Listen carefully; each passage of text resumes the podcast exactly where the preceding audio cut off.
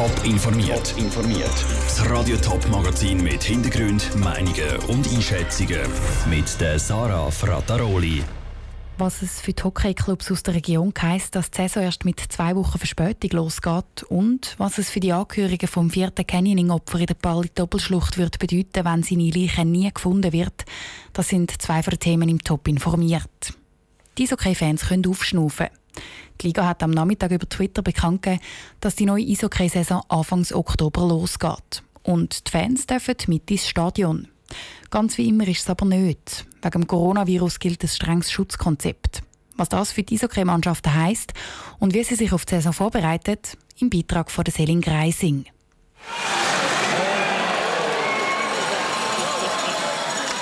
Der Bundesrat hat am Mittwoch grünes Licht für Grossveranstaltungen mit über 1000 Personen gegeben. Von dem profitieren auch die Eishockey-Mannschaften.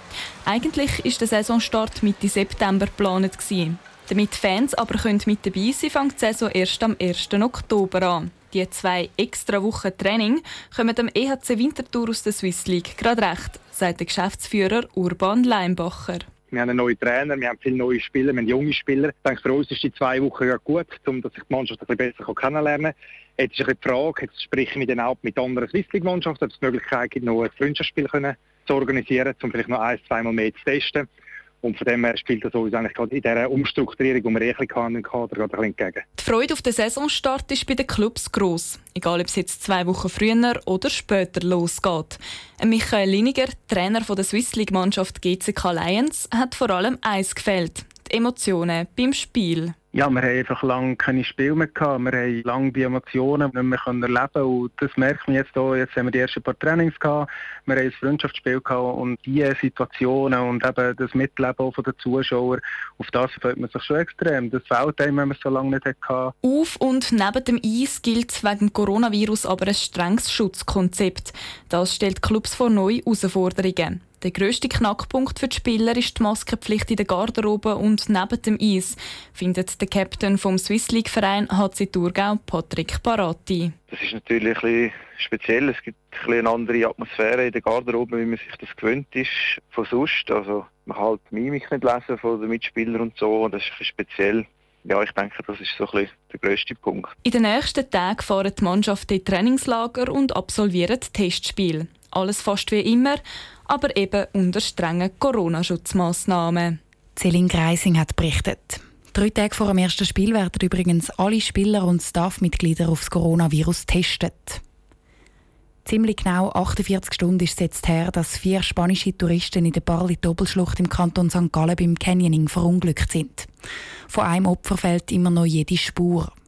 Riesige Schlammmassen, grosse Wassermengen und abgestürzte Felsbrücken machen die Suche extrem heikel. Die Kantonspolizei St. Gallen sagt schon, dass das vierte Opfer vielleicht nie gefunden wird. Aber was heisst das für die Angehörigen, wenn sie sich nie richtig verabschieden können, nie Gewissheit haben? Clara Pecorino hat bei einer Psychologin nachgefragt. Ein plötzliches Verschwinden, kein Abschied, keine Gewissheit. Die Angehörigen vom vierten verunglückten Canyoning-Sportler im Barlitobel können sich vielleicht nie richtig verabschieden. Für sie fängt ein langer, schmerzhafter Verarbeitungsprozess an. Bei solchen tragischen Unglück kann es sein, dass die Angehörigen so fest unter Schock stehen, dass sie gar nicht ansprechbar sind und eine besondere Betreuung brauchen, sagt Psychologin Jacqueline Frossa von der Föderation der Schweizer Psychologen. Sicher das Unvermittelte ist schwierig, dass das so plötzlich kommt. Und dann für ganz viele auch ganz schwierig, eben, wenn sie die Angehörigen nicht mehr sehen können. Es gibt zwar auch Leute, die die Angehörigen, wenn sie dort sind, auch so nicht mehr sehen wollen, aber sehr viele wollen sie sehen und wenn sie das nicht können, ist das sehr eine starke Belastung. Ein Todesfall ohne Leichenfund kann dazu führen, dass der Tod nicht wirklich im Bewusstsein der Angehörigen ankommt. Sie können die Hoffnung nicht aufgeben, dass der geliebte Mensch vielleicht doch noch lebt. Das erschwert die Verarbeitung sehr, erklärt die Psychologin. Es kann passieren, dass jemand in der Phase vom nicht wahrhaben wie verharrt und damit nicht wirklich Abschied nehmen von dieser geliebten Person, weil wenn man natürlich sich einredet, die Person lebt noch, dann kann man sie auch nicht verabschieden. Über den Verlust reden sei darum besonders wichtig. Es bräuchte unbedingt eine Auseinandersetzung mit so einem tragischen Unglück, wie es in Fettis passiert ist, betont Jacqueline Frossard. Erinnerungen berichten, auch das Wissen um die Leute, die jetzt nicht mehr da sind, wie probieren zu vervollständigen, indem man sich gegenseitig Informationen noch gibt, vielleicht sogar über die letzten Stunden im Leben von diesen Personen. So ein Unfalltod sei aber für alle schwierig und nicht nur für die Angehörigen von dem Mann, der bis jetzt noch nicht auftaucht ist, betont die Psychologin. Lara Pecorino hat berichtet. Wegen dem Wetter hat heute praktisch gar nicht nach dem vierten Vermissten gesucht werden.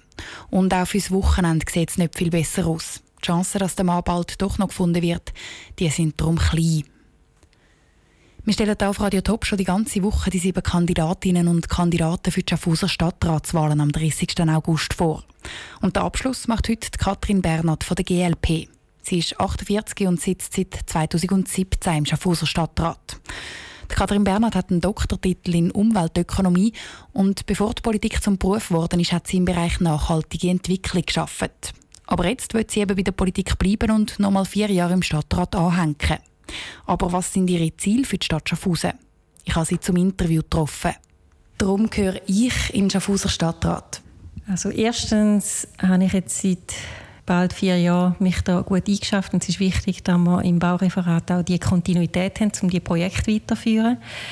Zweitens habe ich von meinen Erfahrungen her sehr breit auch, kann ich sehr gut nutzen.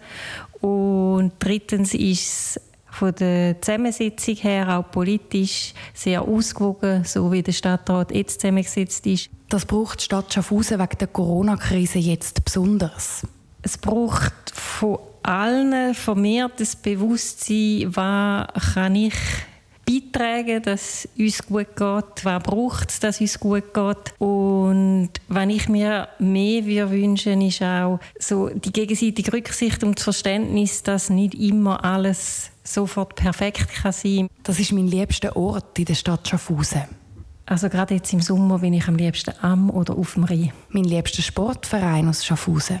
Ich habe jetzt nicht einen Verein, wo ich besonders jetzt dafür fähne. Ich gehe ab und zu ein Handballmatch und sonst selber bin ich lieber aktiv unterwegs mit dem Velo oder zu Fuß. Meine Vision für die Stadt Schaffhausen.